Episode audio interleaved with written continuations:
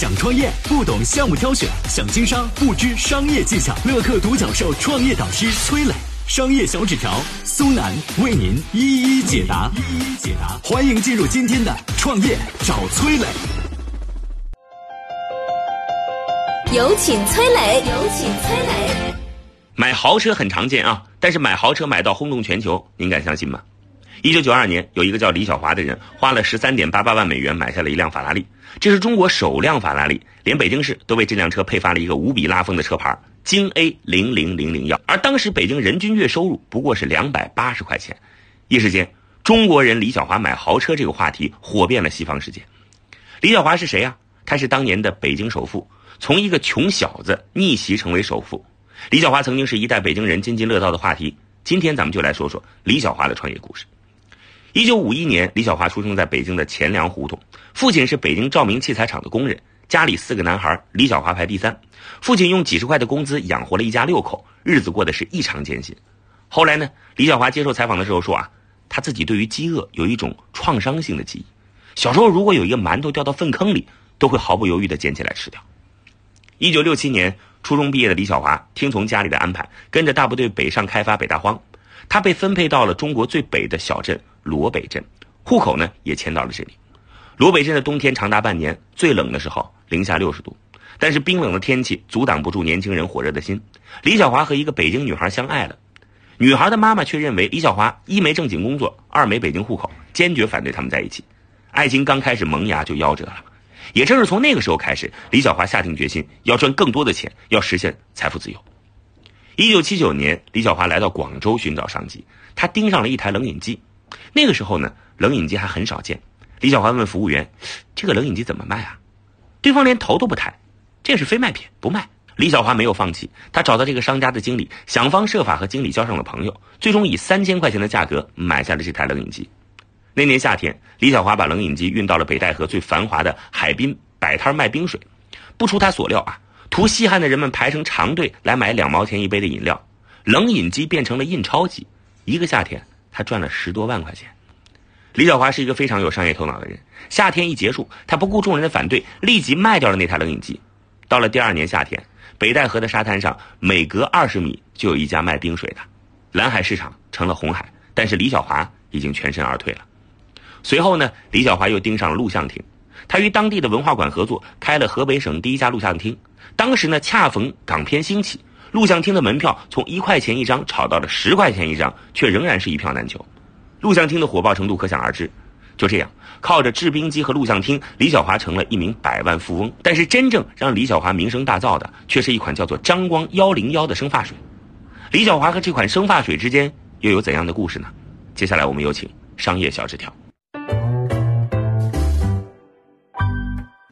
想创业不懂项目挑选，想经商不知商业技巧。乐客独角兽创业导师崔磊，商业小纸条苏南为您一一解答。一一解答，欢迎进入今天的创业找崔磊。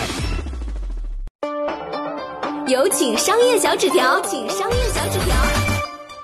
商业天才致富的路上，往往少不了贵人相助。李小华也是这样的。就在李小华事业如日中天的时候，一个朋友跟他说。说老李啊，你应该出国留学，你这样才能拥有更好的商业嗅觉。李小华听了说，觉得有点道理哈。就这样，一九八五年他去了日本留学。到了日本以后，发现呢，日本社会的压力很大，脱发这成了一个社会问题啊，压力大嘛，掉头发啊，头秃啊。有一款叫张光幺零幺的中国产的这个毛发再生精，在日本呢一度卖到断货。那时候日本的留学生啊。啊，就是去日本的留学生啊，就是从中国国内带两瓶幺零幺到日本去转手卖掉，就能挣个好几百块钱。北京这城市呢，甚至出现了日本来的毛发再生观光团，就旅游啊，干嘛的？购物的，买啥呢？不买吃不买喝，就买生发水儿。哎，李小华敏锐地察觉到这是一个巨大的商机啊。但是呢，呃，那个时候还没有代购这个词儿啊。当时呢，他觉得虽然商机很大，但不想做代购，他想做日本总代啊，也就是总代理。李小华四处打听，张光幺零幺是一个福利集团，员工几乎都是残疾人，上下班比较困难，啊，他为了拿下这个品牌方代理，二话不说买了两台汽车送到厂里，专门用来接送张光厂的这个工人。张光幺零幺的老板呢赵张光被他打动了，啊，不仅免费给李小华生产了一批幺零幺，还把日本的代理权呢也送给了他。得偿所愿的李小华开足马力到了日本，组织了一批在日留学的中国留学生，创造了无店铺销售的直销模式。通过浩浩荡荡的直销大军呢，把张光幺零幺全方位推向日本主流社会，引发了一场抢购风潮。一支成本五美元的张光幺零幺一度被炒到一百美元一支。就这么的啊，靠着做代理，李小华挣了三四千万美金，还被美国财富杂志评为中国最早的亿万富翁。但是就在生意做得顺风顺水的时候，李小华又一次选择了激流勇退。当时张光幺零幺的高利润引来大批仿冒者。李小华知道假货一多，品牌的信誉就要完蛋，于是果断将手中的存货低价抛售，离开了日本。果然，就在李小华离开之后不久，张光幺零幺在日本的市场行情一蹶不振。但生意做到一定层次啊，除了拼实力，还得拼眼光。李小华就是有这样敏锐的商业眼光，总是能够比别人啊快上半拍。从日本回来之后，李小华又辗转去了香港和东南亚等地，先后做过房地产和公路投资等项目，但每次都见好就收，绝不贪多。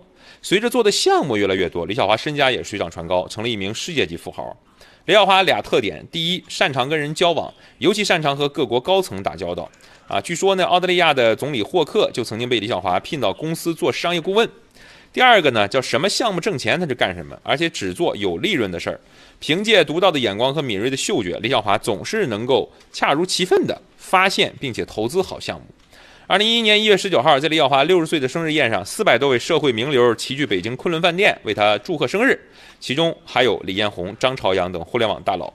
但是那次生日宴会之后，李小华就低调的退隐了，网上关于他的报道也都戛然而止。四十年风云变幻，时代浪潮下，当年第一批富起来的企业家结局各异。